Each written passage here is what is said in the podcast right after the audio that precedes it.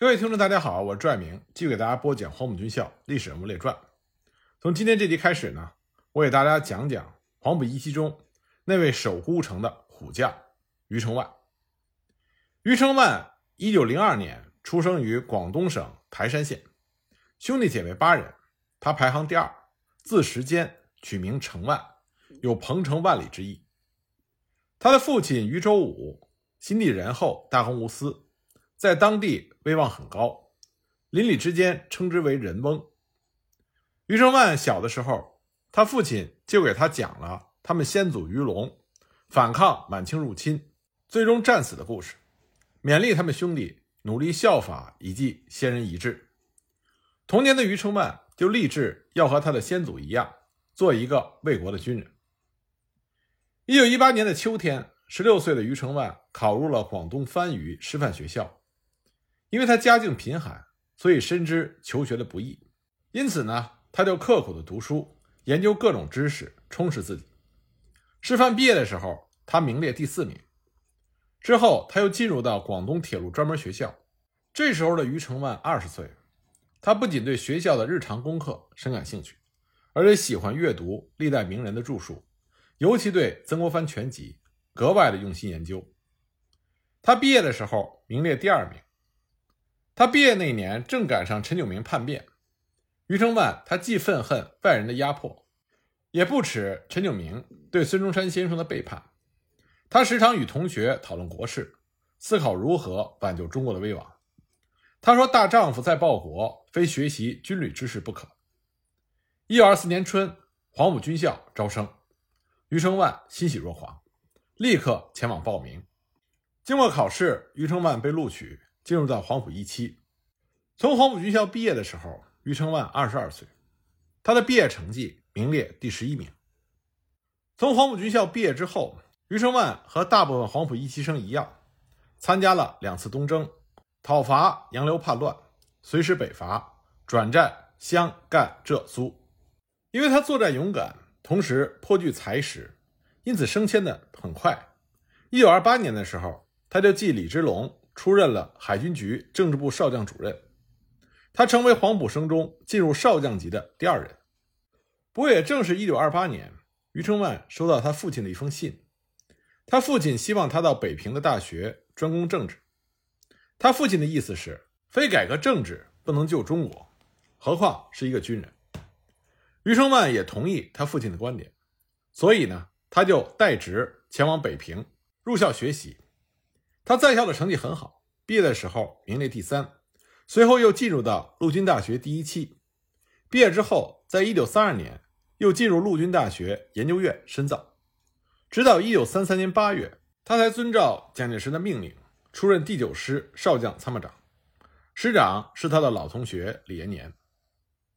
不过，在第九师待了还不满一年，他就又被调到了第四十九师当少将团长。四十九师的师长是吴承仁。那么这里呢，我要给大家介绍一下国军第四十九师。这支部队虽然是一支杂牌部队，但是它是红军的老对手、老冤家。在红军战史里，几次非常重要的战斗，四十九师都是红军的主要对手。四十九师的前身是国民革命军独立第四师，它的创始人叫张真。在闽西苏区的历史里。张真的名字会不断的出现，他是闽西苏区红军的死对头。张真最早所率领的部队是驻广东东莞石龙的福建靖国军。一九二五年，国民政府成立，福建靖国军就改编为国民革命军第一独立团，张真任团长，进驻汕头，并且呢，他还创办了福建陆军干部学校，自兼校长。一九二六年十月。这支部队扩编为国民革命军独立第四师，随着何应钦的北伐军东路军出兵福建，击溃了北洋军阀张毅。一九二六年十二月，张真兼福州卫戍司令。独立第四师随着北伐军东路军，先后驻杭州、笕桥、上海浦东和南京。一九二八年一月，独立第四师调驻漳州，分防龙岩，张真兼任闽南剿匪司令。一九二九年三月。蒋介石发动了讨伐桂系的战争，国民政府让张真担。任第二路讨逆总指挥，率福建各路杂牌部队开赴广东讨桂。一九二九年三月，红四军首次入闽，在长汀消灭了土军阀福建省防军混成第二旅郭凤鸣部。一九二九年五月二十三日，红四军第二次入闽，趁着龙岩土军阀福建省防军第一混成旅旅长陈国辉率领主力在潮汕参加讨桂战争的机会，首克龙岩。六月三日，又引诱陈部主力回龙岩，全歼之，红军再克龙岩。六月十九日。红军三克龙岩，歼灭了陈部主力两千多人。这个时候，张真所率领的国民革命军独立第四师缩编为两个旅、四个团，编制为国民革命军陆军暂编第一师。一九二九年六月二十九日，蒋介石委任金汉鼎为三省会剿总指挥，以江西为主力，闽粤为堵截。一九二九年七月中旬，张真的三编第一师进剿部队兵分两路，一路进攻张平。一路进攻龙岩，红四军前委决定由朱德指挥第二和第三纵队直插闽中的敌后。八月二日，向兵力薄弱的宁阳县城挺进。八月四日，攻占了宁阳县城。三天之后，朱德所部离开了宁阳县城，沿着双溪南下，求水强渡，一举击溃了守军，乘胜于第二天进入了张平，消灭了当地的民团和张真的一个营。八月二十九日。朱德又率部从西南后面的打果岭发起了袭击，一举占领了西南区，全歼了张真部的一个团，俘虏了两百多人，缴获了大批的枪支弹药。八月三十日，红军第二次攻占了张平城，再次消灭张真部一个团，俘虏一百多人，又缴获了大批军用物资。张真在红军面前连战连败。九月六日，红四军重占龙岩。这也意味着国军对闽西苏区的第一次会剿结束。张真自然不甘心红军的势力扩张到他的地盘，所以他向蒋介石请命，全力对抗闽西红军。因此，国民政府呢就把张真的暂编第一师扩编为三旅六团的甲种师，改编为国民革命军陆军新编第一师。一九三零年十二月，又改为陆军第四十九师，张真任师长兼福建剿匪司令。不过，改编之后的张真部仍然不是红军的对手。一九三二年四月十日，中央红军再次攻克龙岩。四月十九日，红军全歼了四十九师幺四五旅，击溃了幺四六旅。张真的部队被歼灭一千六百七十多人。四月三十日，红军占领了漳州城四十九天，缴获颇多，还包含了两架飞机、光阳四十九弹，而且屋漏偏逢连阴雨。一九三三年五月。四十九师被进驻福建的十九路军强行改编，张真无力抵抗，所以他离开了自己的部队，去果浪屿称病休养。福建事变被平定之后，国民政府重整四十九师，黄埔一期中的福建人吴承仁被调到四十九师任中将师长，而余承万也被调到四十九师任主力团的团长。一九三四年底，方志敏、刘畴西、熊怀洲、粟裕、刘英。等人率领的北上抗日先遣队，杀到了浙江、安徽、江西的边境。十二月十一日，蒋介石下令浙江省保安处长余继时作为追剿队的指挥官，他手下的主力部队包括浙江保安纵队、王耀武的补充第一旅，再有就是四十九师。三天之后，也就是十二月十四日，新组建的红十军团在黄山东侧的谭家桥伏击王耀武的补充第一旅。双方展开了一场惨烈的战斗，红军最终失利。优秀的红军青年将领荀怀洲伤重牺牲。谭家桥之战对于红十军团的命运是一次重要打击。在此战之后，形势急转直下，红十军团被迫南下，向闽浙赣根据地转移。十二月二十号，红十军团进入到皖南苏区，可这个时候，皖南苏区已经遭到了严重的摧残。红十军团无法立足，因此红十军团决定回到闽浙赣苏区。但是，一路之上，余继时指挥着国军穷追不舍。那么，红十军团走一路，和国军遭遇战打了一路。因为这个时候，红十军团的主要军事指挥刘畴西，他无心恋战，不肯下定决心争取一场大的胜利，所以这些遭遇战对于红十军团来说都是消耗战。因此，红十军团的士气大为降低。一九三五年一月九日，红十军团在浙江遂安县茶山召开了会议，会上提出了两种战略方针，一个是乐少华、刘英、粟裕等人提出的，要分兵游击。粟裕和刘英带着十九师到浙西南活动，方志敏带着二十一师回赣东北坚持，刘畴西、乐少华带二十师留在皖南作战。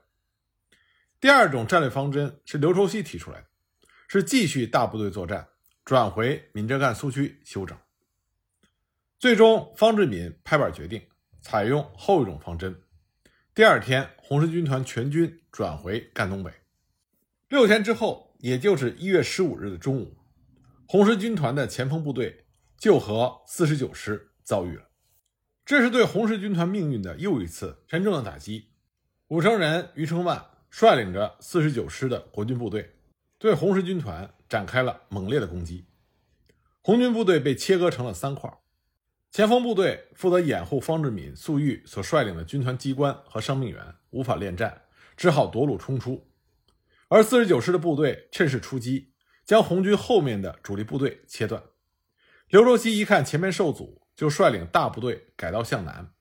次日，方志敏、粟裕和刘英率领着十九师冲到了花茂德附近的陈家湾村，等了很长时间，仍然不见刘畴西率领大部队到来。后来出去寻找刘畴西大部队的通讯员回报说，刘畴西他以部队疲劳为由，命令红十军团原地宿营。方志敏忧虑刘畴西的迟疑，所以提出他返回包围圈内接应大部队。随后，粟裕带队连夜急行，就突破了国军的封锁线，进入到了赣东北的苏区。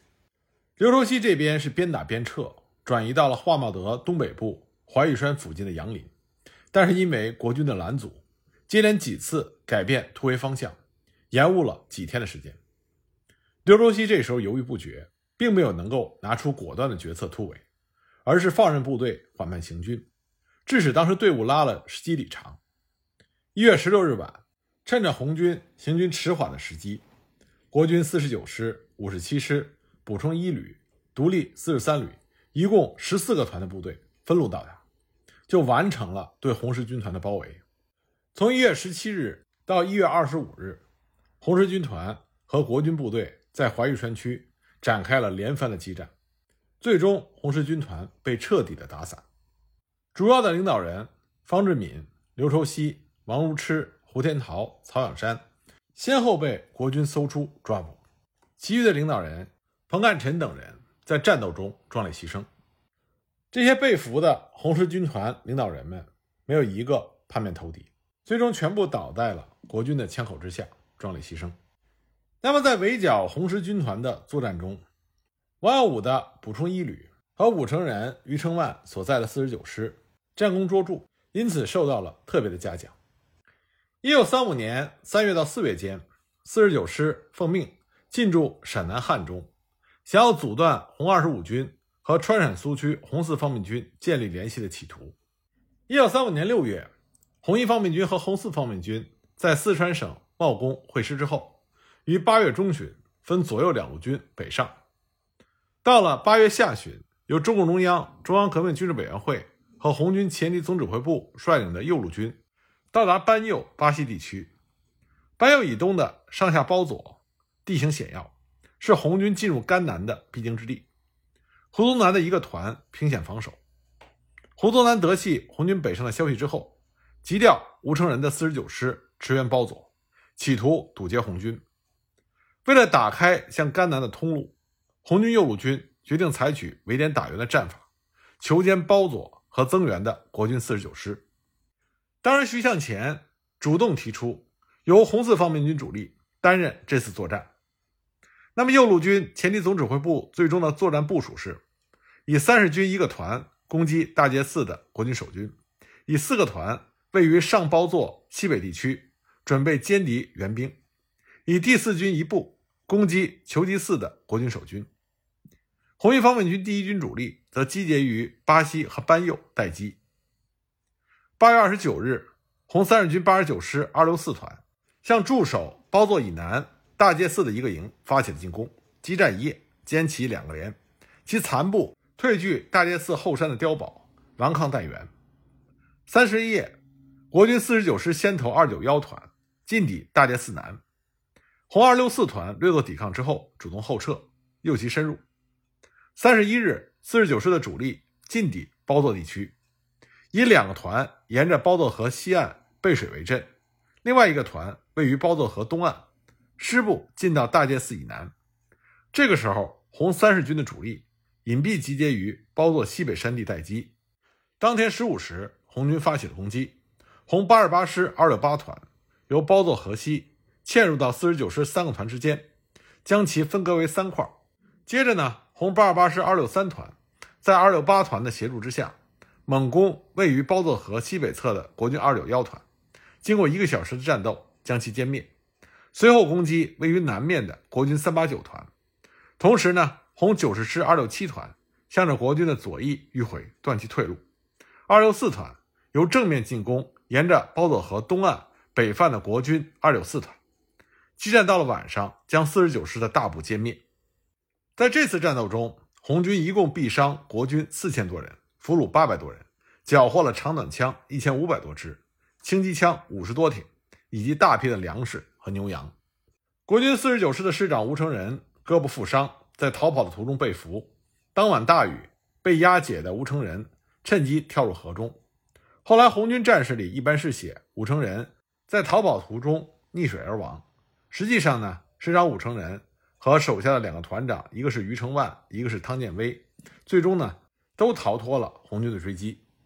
这一次惨败，四十九师元气大伤，只能退居二线进行休整。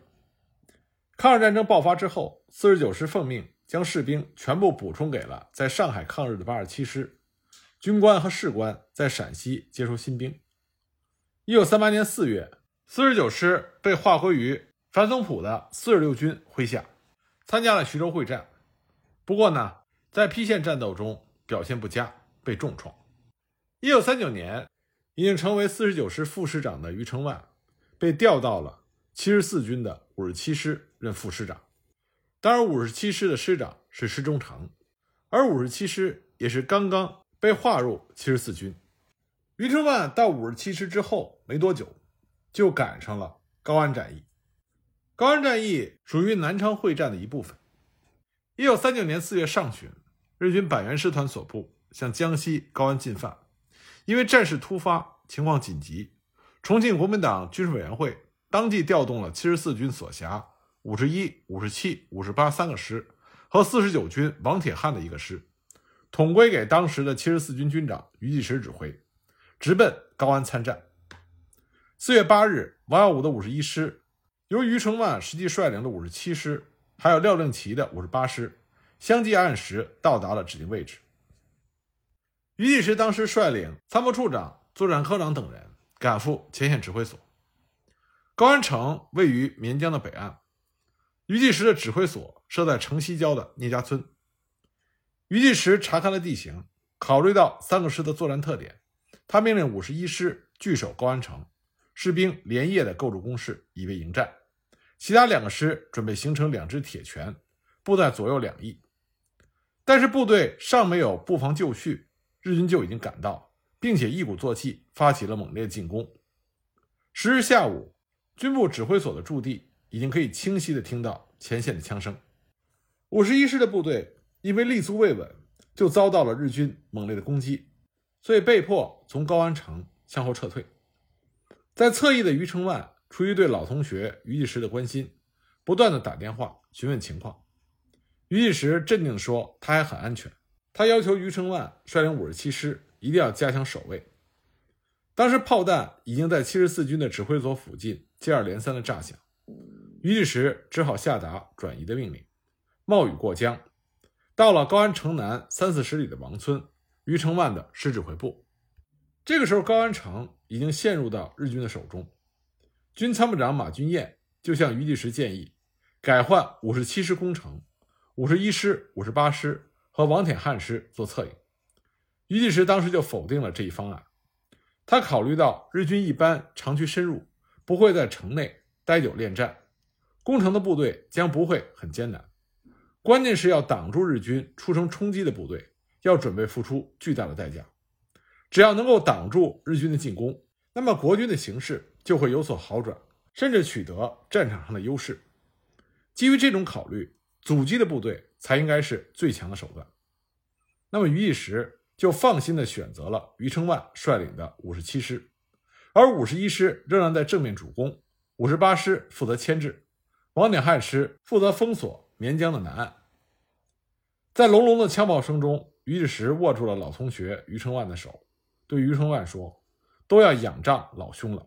时间兄胜，我们则胜；时间兄败，我们则败。”余承万说：“请军座放心，时间一定以死相战。”果然，五十一师很快就突入到高安城内，日军一个连队撤出城区，在飞机的掩护下，向余承万师的奉新方向杀来。余承万早就命令部队挖陷阱、埋地雷，阻止日军坦克、战车等重兵器的前进，同时组织了层层机枪火力网和白刃格斗的步兵散兵线，用来对付日军的梯次冲锋。日军攻势凶猛，几倍于国军的火炮把国军的防御阵地炸成了松土，飞机在空中还投下了燃烧弹，燃起了熊熊大火。战斗进行下去，五十七师的官兵伤亡众多。有一个团长用哭腔打电话到师部，请求撤退。余承万当时咬紧牙关，对他说：“打到你一个人，我最后去接替你，也要守住阵地。”放下电话，他不顾于一时要他待在指挥所里的再三叮嘱，赶赴前沿阵地亲自督战。这次战役，五十七师以两千多人伤亡的代价，会同其他部队在高安顶住了日军的攻势。最终全歼日军一个连队，受到了战区和军委会的嘉奖，特意在高安城东中山公园召开了祝捷大会。那么在高安城下，余承万的善守，这只是崭露头角。紧接着的上高会战，余承万的善守更是得到了充分的发挥。那我们就来具体的看一下上高会战。一九四一年二月，鉴于赣北战场相对平静。驻南京的日本中国派遣军总司令部内定将第三十三师团调往华北，刚在上海组建的独立混成第二十旅团则被调至南昌，接替三十三师团留下来的防务。调来一个旅团，换走一个师团，南昌方面的日军兵力自然就有所削弱。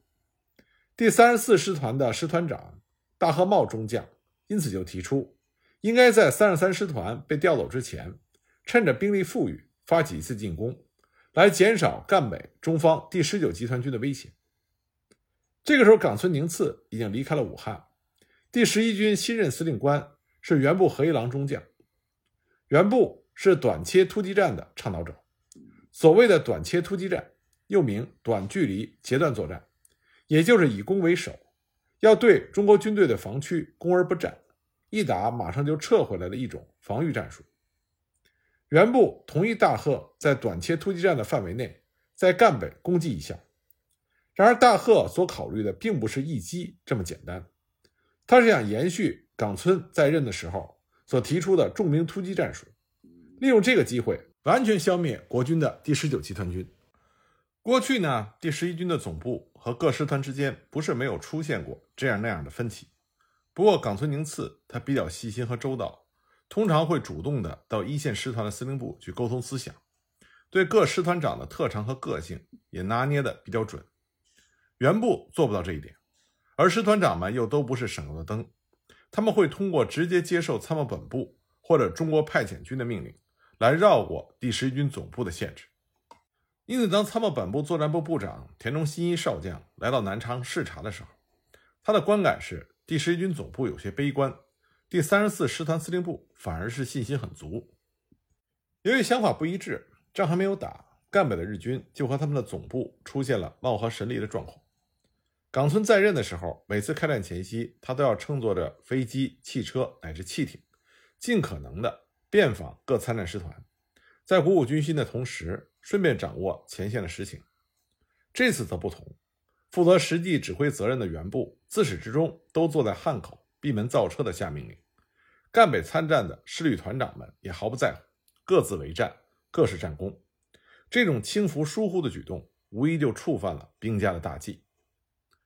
按照计划，日军三十三师团、三十四师团以及二十旅团从北、中、南三路实施分进合击。一九四一年三月十五日，南北日军率先启动，这两路日军负责对中方第十九集团军侧翼的部队进行攻击，把他们压向中路，然后呢，在被视为赣西北中心的上高完成合围歼灭。战斗开始不久，北路设防的中方第七十军接到了命令，要求其一部留下进行侧击，一部后撤到上高以北加入二线兵团。虽然看上去这是简单的一道命令。但是它反映的却是中方战略思想上的重大转变。从淞沪会战到武汉会战，直至南昌会战，中国军队采用的习惯性打法都是一线展开的传统的单线布防。单线布防需要填充大量的军队，在淞沪会战中，中国就调集了多达七十个师，把整个上海防线全部塞满。这也是抗战早期标准的战略思想。它的好处之一。就是开始可以防较长时间，但是在现代战争中，几乎没有什么防线是不可能被突破的。一旦一线阵地被突破，往后面就不堪设想。淞沪会战就是这样一溃千里，从上海到南京这一段几乎找不到较强的完整的部队来继续设防。南昌会战也一样，当日军攻破前沿阵地的时候，罗卓英的手中都没有援军可以用来堵塞漏洞。急着日军即将兵临南昌城下，那么重要的一座城池，城里居然只有保安队和少量的警察，奉新等战略要点则干脆只有警察可供维持秩序。由此造成的结果就是该守的地方没人守，一些对全局不起关键作用的地域，因为兵力正好充足，往往守住了。一位对国民党正面战场做过认真观察的驻华的美国武官，他分析说，中国军队往往会轻易放弃那些。只要几千人就能守住的阵地，反而在一个理论上不能防守的地方，会死守好几个星期乃至好几个月。这位武官对此表示无奈，他说：“他们硬要用他们自己的方式去打，被这个着急是没有用的。但其实很多的时候，并不是中国人一定想这么打，是打着打着就成这样。在屡战屡败的情况下，国军的谋略层也是穷极思变，开始绞尽脑汁地构思一些新颖的战略方法。”一些有识之士不约而同地想到，如果换一种打法，不固守一线，而是逐次抵抗，后退至一定距离，等援军到达之后再与敌决战，会不会不一样？在这种风潮的作用下，单纯防御的固定模式逐渐被打破，后退决战的战略思想一点点地浮出了水面。事实上，在高安之战中，罗卓英已经有了后退决战的意识，他没有把七十四军。继续填进高安的防线，而是暂时放弃高安，这就有了后退一步制敌的考虑。那么罗卓英这种作战思想的改变，对于后来的上高会战有什么样的影响呢？我们下一集再继续给大家讲。